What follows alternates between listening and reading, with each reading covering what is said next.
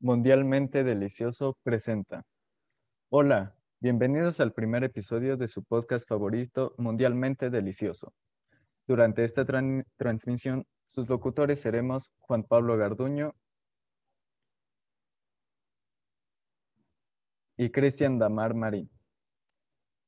Los invitamos a seguirnos en nuestras redes sociales. Nos pueden encontrar como arroba mundialmente delicioso en Twitter, Instagram y Facebook. ¿Cómo se encuentran? ¿Cómo están? La verdad es que nosotros nos encontramos muy bien eh, y emocionados por este capítulo, ya que estaremos hablando de lo único que está bien en este mundo, la comida.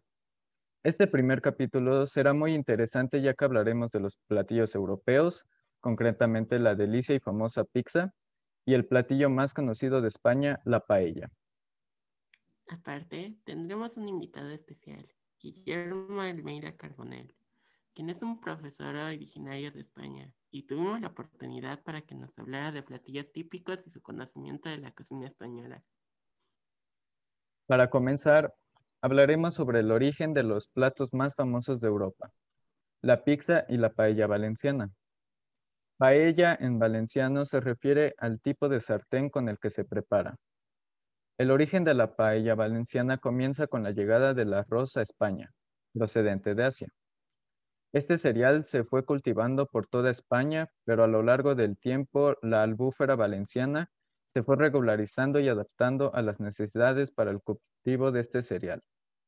Es aquí cuando se comienza a preparar ciertos platos con este cereal como ingrediente principal, siendo la paella uno de estos, y que a lo largo del tiempo se fue mejorando la receta llegando a lo que conocemos hoy en día. Este plato llegó a ser tan famoso que hoy en día existen muchas variantes en diferentes países y se ha hecho muy famoso en países como Argentina. El origen de la pizza, tal y como la conocemos hoy, proviene de la ciudad de Nápoles, en Italia, y aparte como plato popular ahí en algún instante del siglo XVII. Nació de un alimento elaborado por los habitantes humildes de Nápoles, que consiste en... La cocina napolitana es muy estricta con la elaboración de su pizza y dicen que solo se debe servir las pizzas originales y verdaderas. La marinara y la margherita. La marinara es la más antigua y se cubren de salsa de tomate, orégano, ajo, aceite de oliva y algo de albahaca y la margarita fue la escogida de tres pizzas que se preparó un chef para la reina Margarita Teresa. Ahora vamos a ver unas cuantas características de la pizza. Todos conocemos esta delicia del mundo, un pan plano horneado elaborado con harina de trigo, sal, agua y levadura, cubierto con salsa de tomate y cualquier ingrediente. La verdad se le puede poner de todo, carnes, pescados, quesos y verduras. Incluso no es necesaria la salsa de tomate. Originalmente se habla de pizzas rojas y blancas, según los ingredientes que se coloquen encima de la salsa de tomate o directamente en la masa. Pero se preguntarán, ¿a qué sabe la paella? ¿Qué la hace tan especial? Pues bueno, la paella se caracteriza por sus deliciosos y fuertes sabores gracias a los ingredientes como la pimienta y el azafrán. También es importante mencionar que en este platillo se pueden encontrar numerosos sabores del Mediterráneo a través de los mariscos que se preparan en conjunto con el arroz. Vaya, yo nunca he probado la paella. La verdad se oye interesante. Pero, ¿a quién no ha probado la pizza? Bueno, si este es tu caso, simplemente no quieres pedir una, aquí te decimos cómo se prepara una pizza casera. Ve por una libreta o prepárala mientras nosotros te decimos cómo. Los ingredientes son un kilogramo de harina de trigo, dos tazas y media de agua tibia, dos cucharadas de aceite de oliva, 30 gramos de levadura fresca, una cucharadita de sal fina. Eso es para la masa. Para lo demás, puedes escoger los ingredientes que a ti se te antojen. Cabe aclarar que con esta receta te saldrá masa para hacer cuatro pizzas caseras. Empecemos mezclando el agua tibia con la levadura fresca. Después, Agrega las dos cucharadas de aceite. Mezcla, bien hasta que se integren. Antes de que esta mezcla se enfríe, vierte en otro recipiente la harina y la cucharada de sal fina.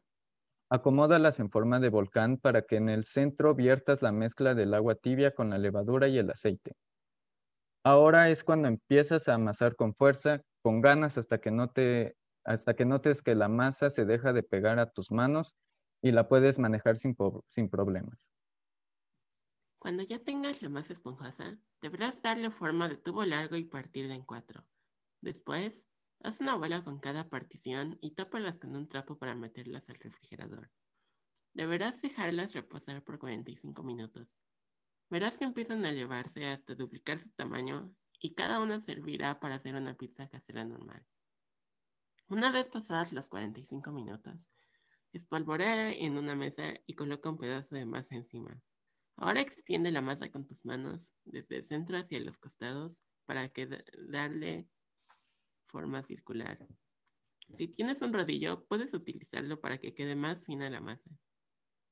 Una vez estirada la masa, puedes agregar la salsa de tomate y los ingredientes escogidos. Ya que hayas terminado, deberás precalentar el horno a máxima temperatura por 20 minutos.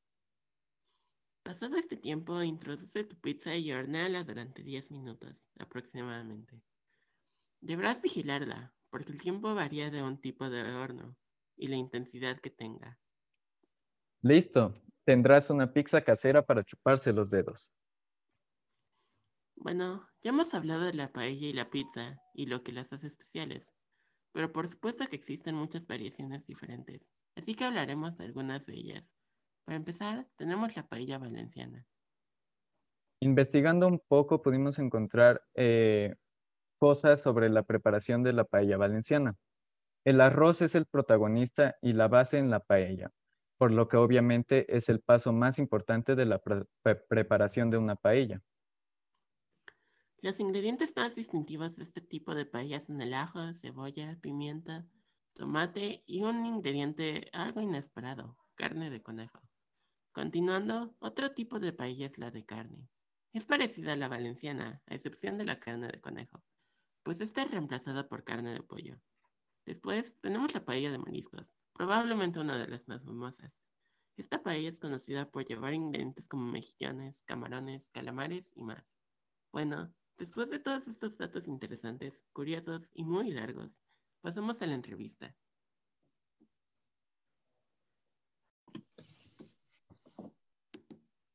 Eh, bueno, para este capítulo de nuestro podcast tenemos como invitado al, profesor originario de España, Guillermo Almeida. ¿Cómo está, profesor? Muy bien, preparado para hablar de comida, porque me encanta la comida. muy bien, muy bien. Ok, es. Bueno, entonces vamos a comenzar con la primera pregunta. Eh, para empezar, cuéntenos qué es lo que sabe y cuál es su experiencia en general con lo que respecta a la cocina española.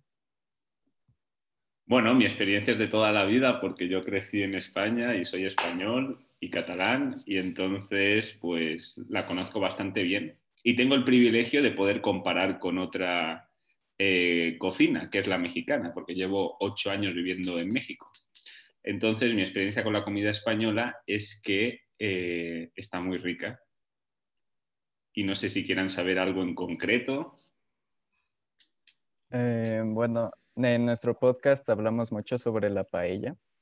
Entonces, no sé si nos puede decir algo sobre la paella. Bueno, la paella es de los platillos más conocidos, así como los tacos es un símbolo de la cocina mexicana y de la nacionalidad mexicana. La paella se ha convertido como en un símbolo de la gastronomía española.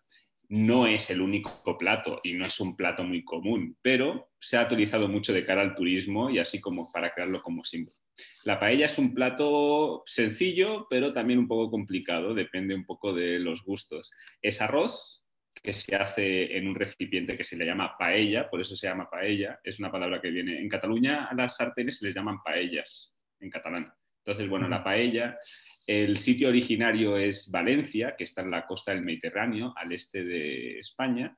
Lleva arroz y puede, hay de diferentes tipos. Puede ser solo con marisco o puede ser mixta, que lleva marisco, pero también lleva carne. Y bueno, y, eh, bueno, yo sé un poco de paella porque mi padre hace paella, pero hace paella vegetariana. Pero la típica es de color amarillo porque eh, originariamente se le ponía azafrán, es una especie muy cara, de las más caras del mundo. Hoy en día se pone colorante para que quede de color amarillo y se le pone marisco, gambas, que en México son camarones, se le pone mejillones, se le pone calamar y en México hacen una aberración de la paella. Le ponen salchicha. Y esto si un español o un valenciano viera salchichas en una paella, se volvería loco. Sí, sí, sí. Eh, bueno, ¿qué hace que la cocina española sea única? ¿Qué es la diferencia de, de las demás cocinas? Bueno, yo diría que la dieta mediterránea. La dieta mediterránea tiene como componentes, ingredientes que son muy típicos del Mediterráneo, que por ejemplo no están en México, que son de las cosas a mí como que me chocaron mucho cuando llegué a México. Por ejemplo, el aceite de oliva. Todo se cocina con aceite de oliva, la base, el sofrito de todos los platillos. El aceite de oliva es muy importante. Y después, que somos la civilización del trigo. Así como México es la civilización del maíz y Asia es la civilización del arroz, eh, el pan todo lo que es pan. Todo el tiempo se come pan y pan, mucho pan, mucho pan en España. Entonces el trigo, el aceite y después la dieta mediterránea también incluye eh, el vino, es muy típico de, España. Eh, se, toma vino muy frecuentemente eh, para comer, para cenar, ¿no? es algo muy importante para acompañar la comida. Y las hortalizas, aunque no hay tantas como en México, pero hay momentos del año que hay muchas, y bueno, en verduras, ah, digo, en frutas hay frutas también, pero no es como las frutas tropicales como en México, que ahí México nos gana por goleada. Entonces el trigo, el aceite de oliva, eh, las hortalizas y bueno, también están las uvas, que es bastante, bueno, con eso se hace el vino y hay uvas también, que en México no es tan común, solo cuando es fin de año. Y después faltaría todo lo que tiene que ver con el cerdo. No somos mucho de carnes rojas, como en el norte de México, pero hay mucho cerdo, todo lo que es el embutido, ¿no? el chorizo, el jamón serrano, todo lo que tiene que ver con el cerdo, los embutidos, eso es muy típico también. Y por supuesto también el queso. ¿Sí? Hay una discusión con los franceses de a ver quién tiene el mejor vino y el, mejor queso. ¿no? Hay mucho queso, hay mucho embutido de cerdo, hay aceite, hay pan y hay hortalizas. Eso diría yo. Sí, aquí bueno, eh, ya vamos en las últimas preguntas. Eh, nos gustaría preguntarle cuál es su receta española favorita o algún platillo inusual del país que quisiera compartir. Bueno, mi favorita son los tacos al pastor, pero me están preguntando por cosas españolas, ¿no? Entonces, mi, platillo favorito es uno que hacía mi abuela. Es uno que se llama en catalán escalduns, que es como un, no sé cómo decirles, es como un cocido, como una sopa, eh, con papa y con, y con, con gai dindi. Gai dindi en catalán es, en español es pavo. Que en México tiene un nombre, el pavo, ¿no? El que tiene la papada esa, ¿cómo se dice? Eh, guajolote. Sí, guajolote. Eso es. Y fíjense, en Cataluña se llama gai dindi porque la traducción al castellano es gallo de las Indias, porque se ve que es una especie que trajeron eh, de, de, América. ¿no? Eso es los escalduns, es mi plato favorito. Me recuerda mucho a mi familia, es un plato de los domingos y así. Yo diría que ese es mi, favorito. No es muy conocido, pero es mi favorito. Ok.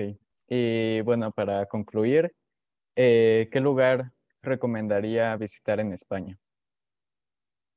Bueno, mi tierra. Y como dicen en México, mi casa es su casa. Entonces, las Islas Baleares. Es un pequeño paraíso en el Mediterráneo concretamente la isla de Menorca. Yo tengo familia en Mallorca y en Menorca.